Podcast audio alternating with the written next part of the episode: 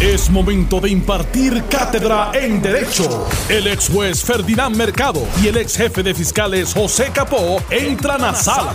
Todos de pie, porque a continuación arranca el podcast de Ante la Justicia. Muy buenas tardes, Puerto Rico. Bienvenidos a Ante la Justicia. Este que les saluda el licenciado Eddie López. Hoy miércoles 24 de marzo del año 2021. Como de costumbre, me acompaña el ex jefe de fiscales José Capó y el ex juez Ferdinand Mercado. Buenas tardes, compañeros. Muy buenas tardes, distinguidos amigos. Saludos a todos, muy buenas tardes. Ayer eh, casi nos rompió encima, como se dice en nuestro argot de acá de los medios, la noticia del el arresto de cerca de siete personas relacionado con un alegado esquema de fraude para con el municipio de Mayagüez. Eh, no tuvimos muchos detalles fuera de lo que había puesto Melissa Correa en sus redes sociales, eh, publicado y eh, un poco pues la noticia del arresto per se, pero ya con el beneficio hoy de haber tenido y examinado el pliego, eh, ¿verdad? Para propósitos de estas seis, siete personas, eh, pues las interrogantes están ahí. no me parece que por lo menos lo que se desprenda sea un asunto complicado, un esquema tan complicado. y dan bastante detalle en cuanto a qué se hizo con el dinero de nuevo, alegadamente descarrilado. Eh, de lo que hablamos y discutimos aquí ayer, ¿qué nuevo sabemos o cómo de alguna manera, verdad, de lo que primero, la primera imagen o impresión que tuvimos cambió a cuando ya tenemos el beneficio de mirar el pliego acusatorio?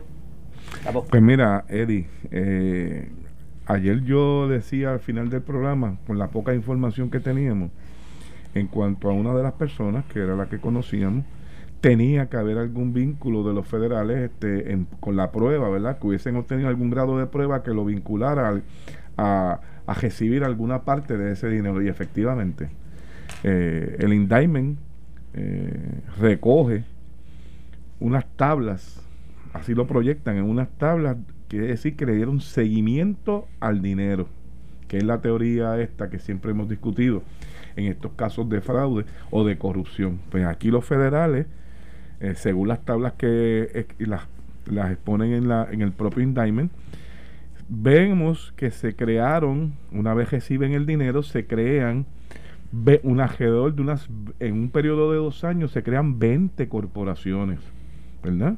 Con distintos nombres, pero cuando ven a las, personas que son las partes de esas corporaciones son las mismas, prácticamente las mismas. Algunas a veces está solo, a veces está acompañado de una segunda persona, eh, se van combinando.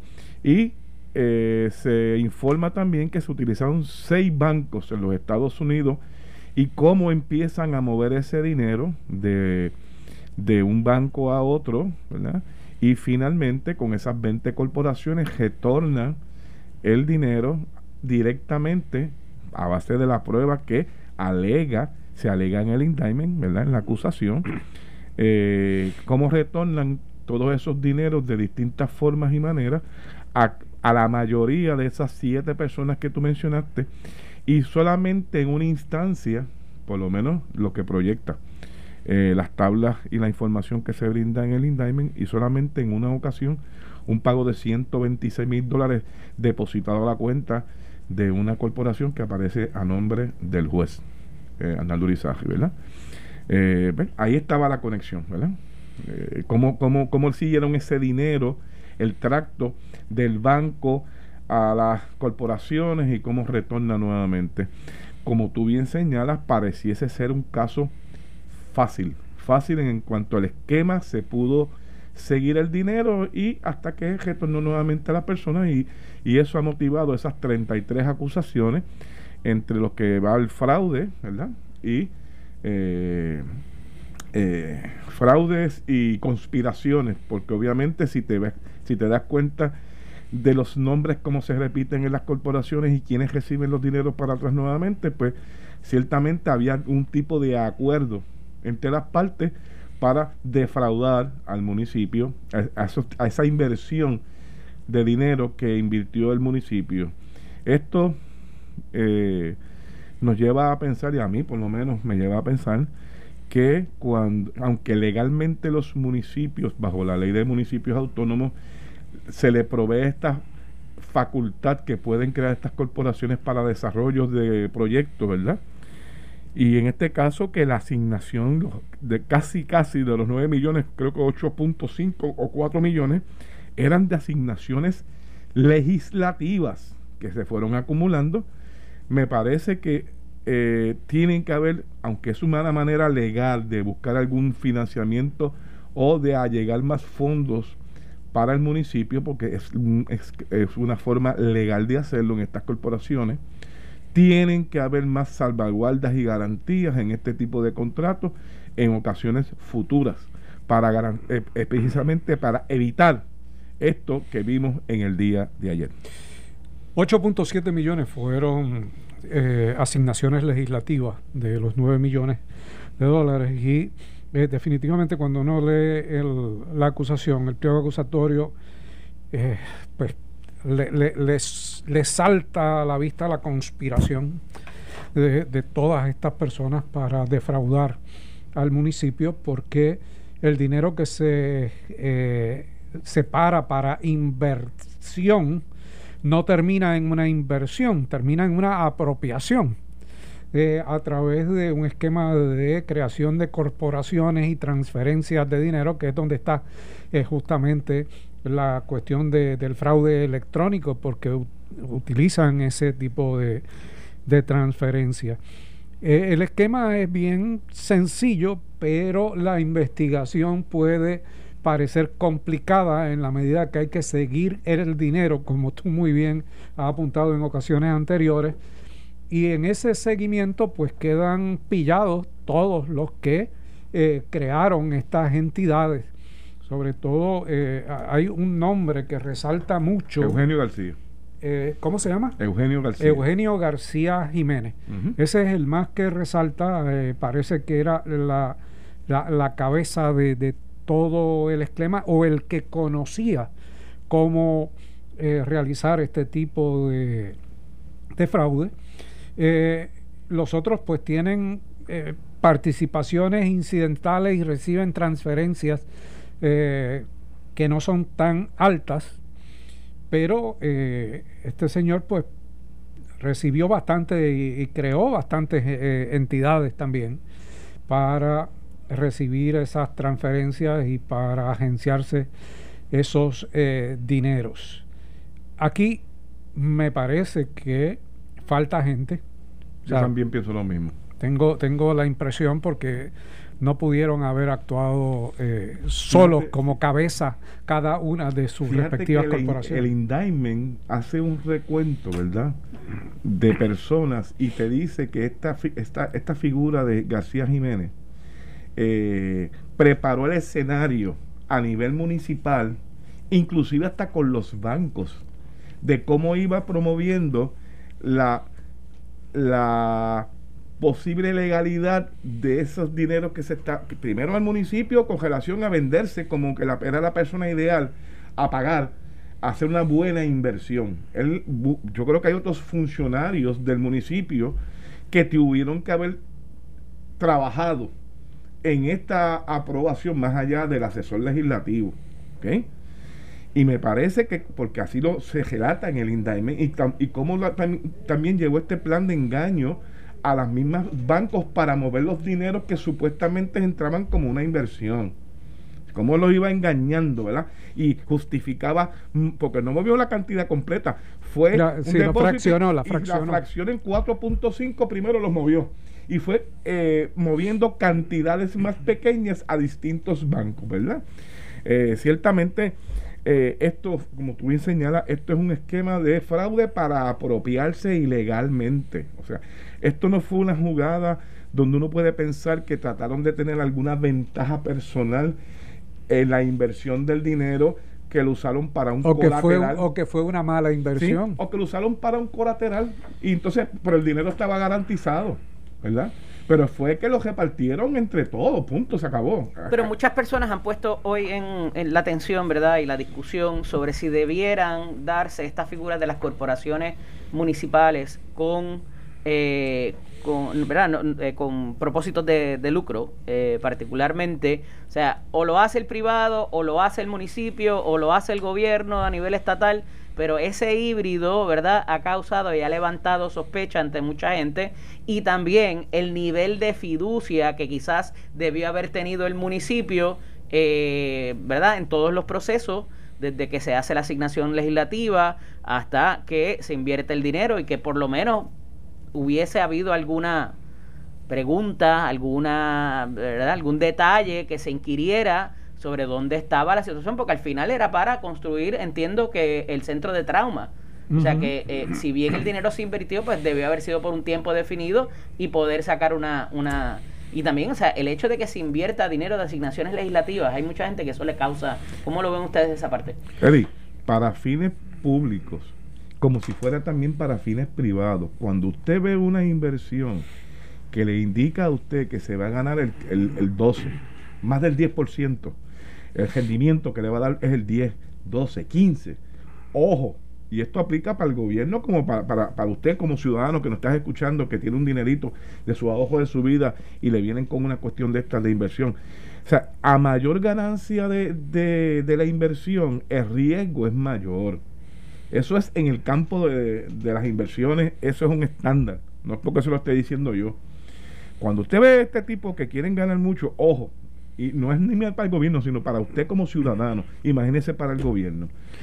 Y, como te decía ahorita, Eddie, yo creo que tiene que haber unas, unas salvaguardas, eh, o sea, tiene que ser más riguroso el Estado cuando decide que la forma de poder a llegar a algún, eh, con, con, ese capital, a llegar a algunos eh, rendimientos, si es que va a utilizar eh, el mecanismo este de la inversión, sabiendo que hay un riesgo bien grande y que se tratan de fondos públicos, que el señalamiento aún es mayor y más la cantidad que se hizo la inversión, ¿verdad?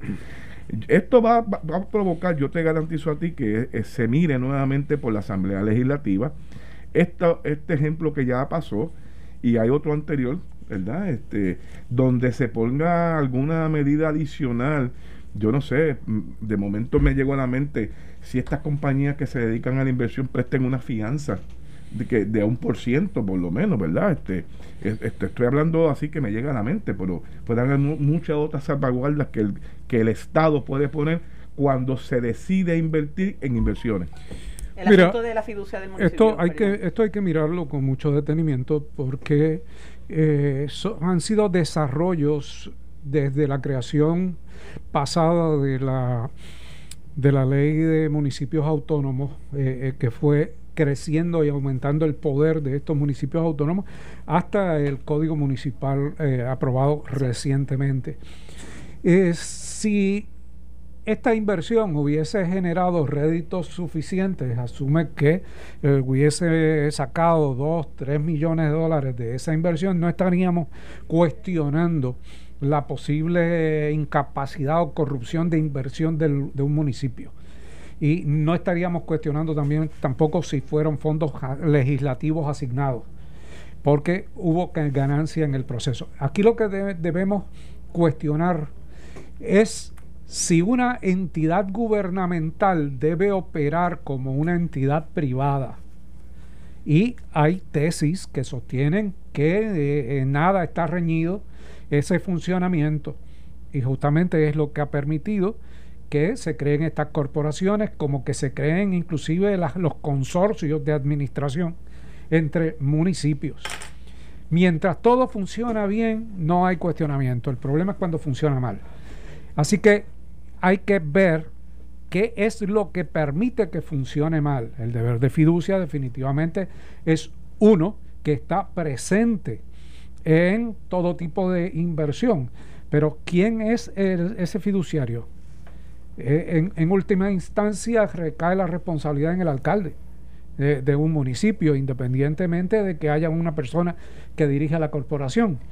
Y entonces, ese deber de fiducia se extiende tanto como para imputarle una responsabilidad criminal como sería este, este caso, este indictment. Pues obviamente bajo la legislación presente no está extendido de esa manera no está extendido. Es una cantidad considerable, es lo y que levanta sospecha. Ah, tampoco no, bajo la no, prueba. son dos pesos. ¿Ah? Y aparentemente tampoco bajo la prueba. Y bajo la prueba no está, Porque no está extendido. las palabras que se riñen por las autoridades federales, ya sea el director del FBI o el, o el director de la Fiscalía Federal, Dice, por el momento no hallamos, no tenemos pruebas de actos de corrupción, por el momento. Lo que significa que continúa la investigación sobre esta materia. Y hay un detalle importante, fíjense que esto surge a través de una investigación de la oficina del Contralor, la Contralora. A esos efectos, eh, parecería en ciertas instancias, no sé si coinciden conmigo, que había gente dentro del municipio que brindó información para esa investigación más allá de lo que reveló la, la, oficina de la Contralor.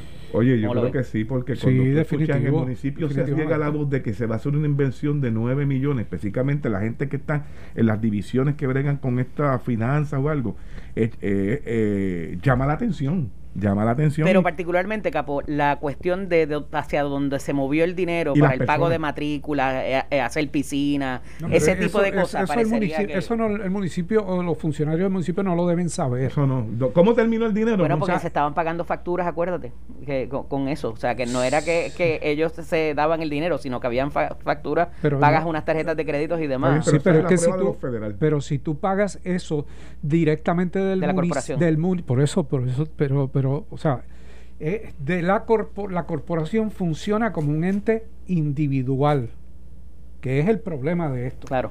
No, no está bajo, bajo la, oficina de finanzas del, es una criatura del, municipio. O sea, que cuando tú me dices eh, de los empleados, bueno, pudo, haber sido de los empleados de la corporación municipal, no necesariamente del municipio como administración.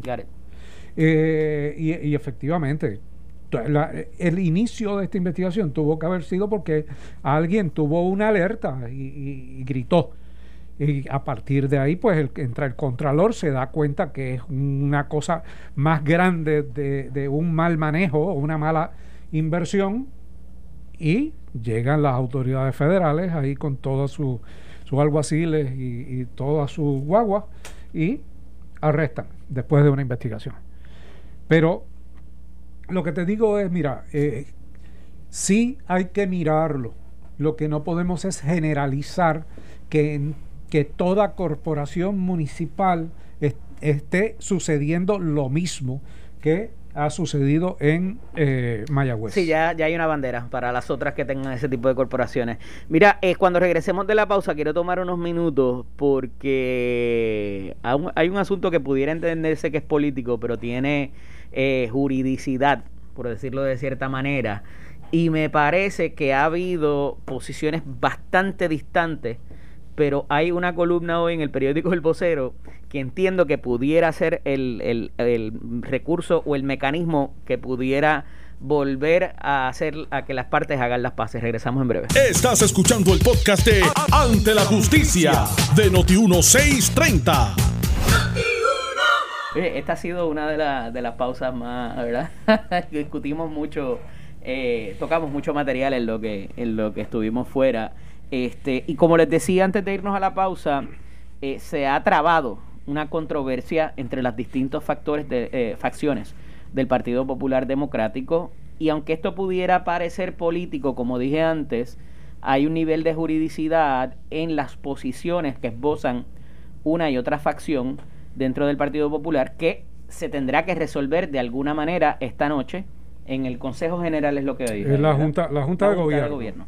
Eh, a esos efectos, eh, una de las posiciones, ¿verdad? Y no porque lo tenga aquí a mi lado, esbozada, es la más conciliatoria que he podido leer o analizar de todas las que han presentado expresidentes del partido, alcaldes, eh, presidentes de los cuerpos, porque parecería, y un poco contrario a lo que dijo ayer el exgobernador García Padilla, que hay un camino pavimentado o sea, que pudieran de alguna manera llegar a acuerdos, eh, me parece que las posiciones han sido bastante distantes.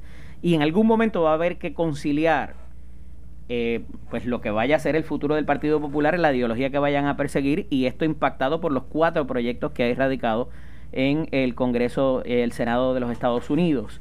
Eh, y esta posición, Ferdinand, me parece que es, ¿verdad?, conducente a que se encuentren esas líneas de justicia social que representó el Partido Popular Democrático en un momento dado, que las sigue representando, aunque algunos se olvidan, eh, y dejar fuera quizás esa discusión o esa pelea por posiciones encontradas de adelantar quizás agendas propias.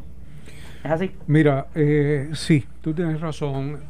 Eh, lamentablemente, en un momento como este, llega, y, digo en un momento como este porque estamos recién empezando un cuatrienio de gobierno para colocar al, al pueblo de Puerto Rico en una ruta de, progreso, de desarrollo después de, una pandemia. Pero, eh, pues se han presentado unos proyectos, eh, particularmente el de Nidia Velázquez y Alexandria Ocasio, que fue reproducido en el Senado de los Estados Unidos por el eh, senador Bob Menéndez, donde establece que la legislatura de Puerto Rico eh, debe legislar sobre una asamblea constitucional de estatus.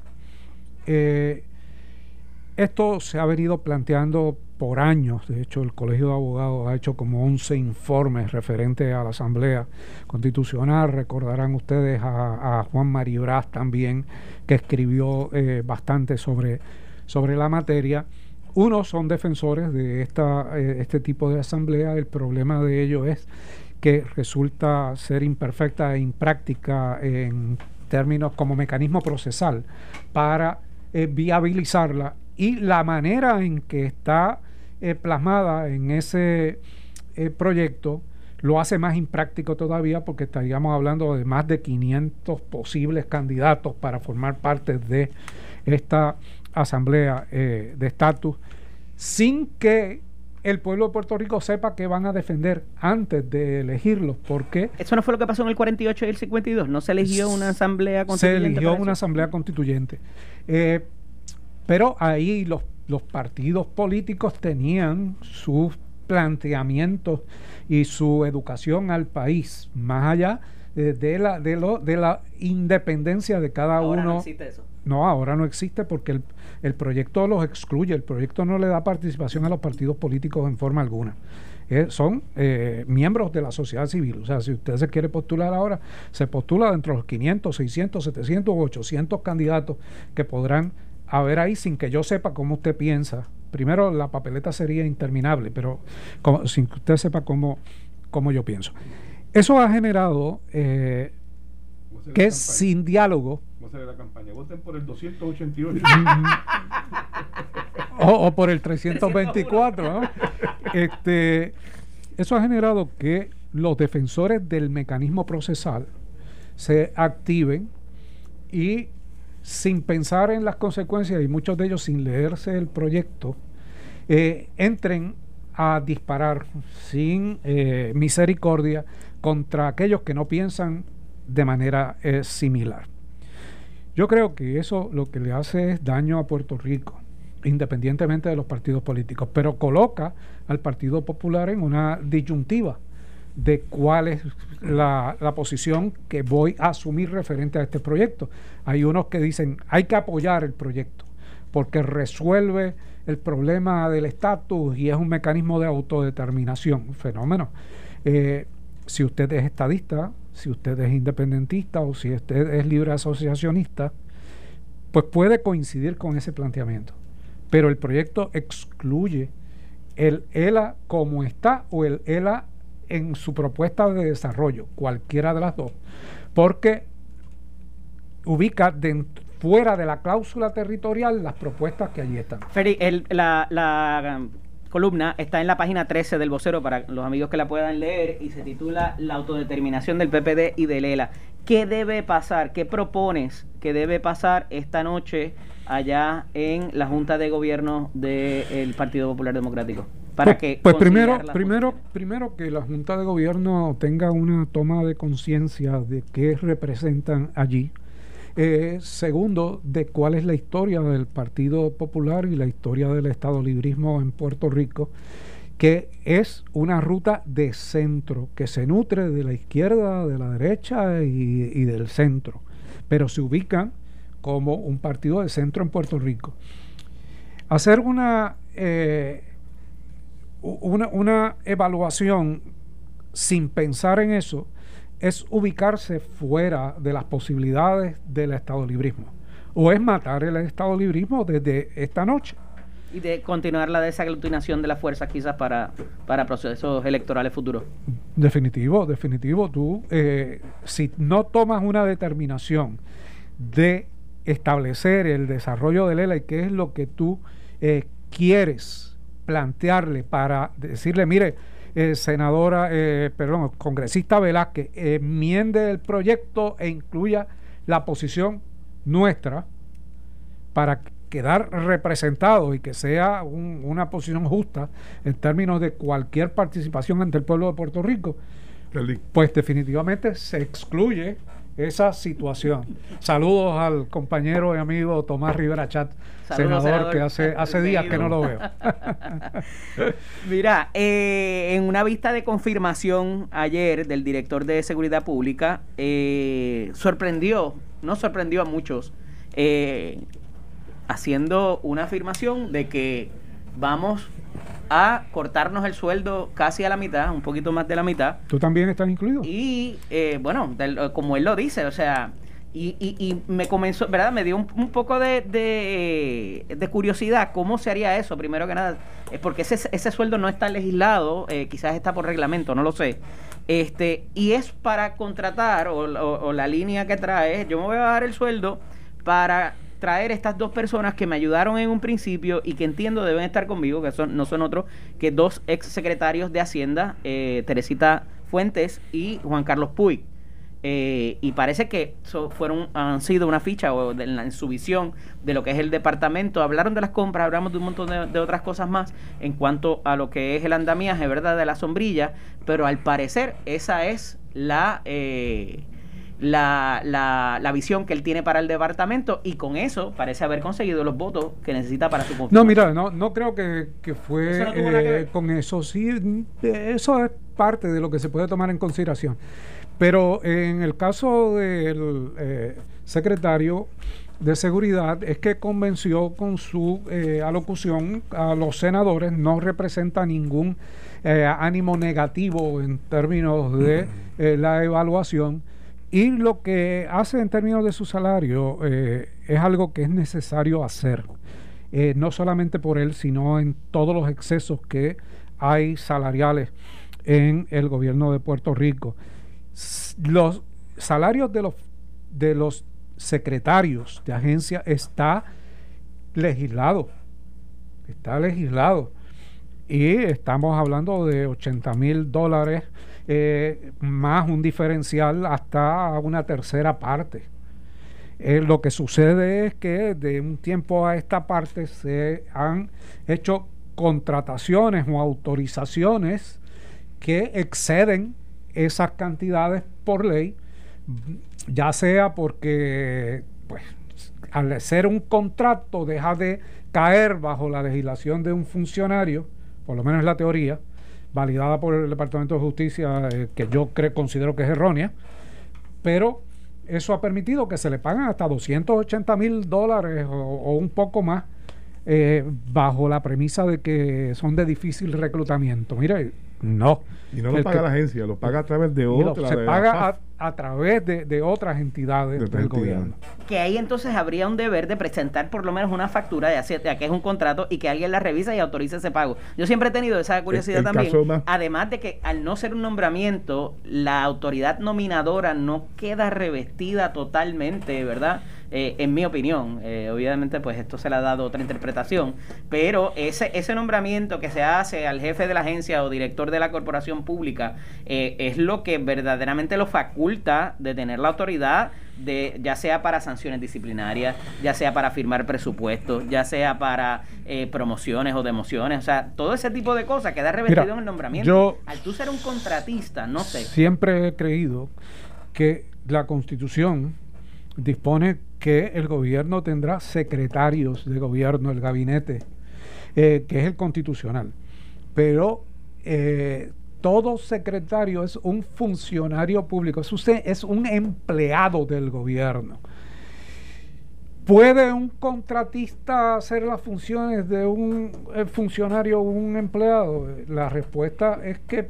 Debería ser que no. Debe ser que no Pero por eso digo que yo difiero de las interpretaciones que le ha dado el Departamento de Justicia. mira que no estás muy lejos de que, de que, se hubiese formado otro revolú, porque cuando pasa lo del verano del 2019, si Kelleher hubiese estado en posición y no hubiese ocurrido lo que ocurrió con ella, digo, probablemente no hubiesen ocurrido muchas otras cosas, pero este hubiese estado en la línea sucesoral para la, para la gobernación. Entonces se hubiese, se hubiese planteado otro. ¿Puede un contratista asumir la gobernación del país? Bueno, el análisis lo hicieron a base de que la única diferencia es sigue siendo un secretario, la interpretación legal sigue siendo un secretario del gabinete porque pasa por el consejo y consentimiento del Senado. Lo único es que la paga, la forma de reclutar para su compensación no viene del, de la ley de la agencia, sino viene a través de un contrato para poder justificar. Y esa confirmación subsana, subsana esa es la teoría legal. Interesante. Esa es la teoría legal. Eh, yo eh, vuelvo a recalcarte que yo difiero de la, de la opinión del Departamento de Justicia sobre esa materia, pero es la que han adoptado. Trae el asunto de nuevo también de eh, Héctor Pesquera y de que se le pagaba el Londres y toda aquella verdad situación. Bueno, salarios sobre, este, sobre, sobre 200 mil dólares. eso causa eso no era visto un problema de liderato dentro de la fuerza, eh, Capo. Eh, hay resentimiento, pero como lo uso de costumbre, ya llevamos varias administraciones bajo este mismo esquema y pues y se, ya como que se relaja la gente y ya se permite, ¿verdad? esto trajo controversia originalmente cuando se intentó hacer, ¿verdad? Cuando se hizo, perdón. Eh, y se ha convertido ya en el uso y costumbre. Este, ya, ya más nadie lo levanta como issue, a menos que surja lo que tú dijiste ahorita. En una situación como esa, que en la línea sucesoral le hubiese tocado a la secretaria de Educación, si estuviera en la línea, pues alguien hubiese hecho el planteamiento ahí en ese momento y finalmente, ¿quién lo iba a interpretar? El tribunal, ¿verdad? Eh, pues, mira, bajo ese, pensando en la opinión y el racional, bajo ese racional, la, dice la, constitución que el gobernador tiene que tener más de 35 años. Pero el secretario de Hacienda fue al mismo Senado y recibió la misma confirmación. Bajo la teoría, podría ocupar la gobernación. Pero ahí taxativamente la legislatura, digo, la, constitución estableció la edad, el criterio de la edad. Ahí pues se descualificó el mismo, ¿verdad? Pero en este caso que tuviera todos los requisitos, es la interpretación de, de dónde recibe el salario y si realmente, ¿verdad? Que es un, se puede llamar un contratista si puede estar en la línea sucesoral. Ese es el hecho que yo creo que todavía es, hubiese sido interesante, ¿verdad? Que se hubiese dado para poder definir todo lo que estamos discutiendo aquí. traer estas figuras, eh, ¿verdad? Y ya llevamos años, si no una década completa que vienen del gobierno federal y sabemos que puede que haya algún requerimiento de que así sea por la ley de reforma de la policía y por otras situaciones tras bastidores. Este, en estos comandantes de área, estos coroneles, ¿existe algún resentimiento de que no sea alguien from within como pasó, terminó pasando al final con Caldero? Con Caldero. Sí, así, eh, así ocurrió en, en primera instancia cuando comenzó la reforma. Se prefería a un funcionario que no fuera de los coroneles dentro de la policía. Pero vino, este, eh, se dejó por un año a Héctor Pesquera en la administración de Alejandro García Padilla. Posteriormente se trata de traer a, al, a, un ex agente en, eh, de Nueva York. Y ustedes saben que no pasó el proceso de Tuller, no pasó el proceso de confirmación, obviamente porque alegadamente ocultó información financiera. Y finalmente pues eh, dentro de las, de lo que quedaba de cuatrennios entra Caldero eh, como uno de los coroneles de la policía de Puerto Rico y por su experiencia anterior, ¿verdad? Y no creo que, yo creo que fue de las mejores decisiones que se tomó en el gobierno eh, su estadía como, como, superintendente de la policía. Pero no perdamos de perspectiva, actualmente pues estamos hablando de un funcionario federal, que es Alex, eh, un exfuncionario federal, que es Alexis Torres para la Secretaría de seguridad, pero el comisionado de la policía viene de las filas de la policía. Es uno de los coroneles. Teniente coronel de eh, eh, López.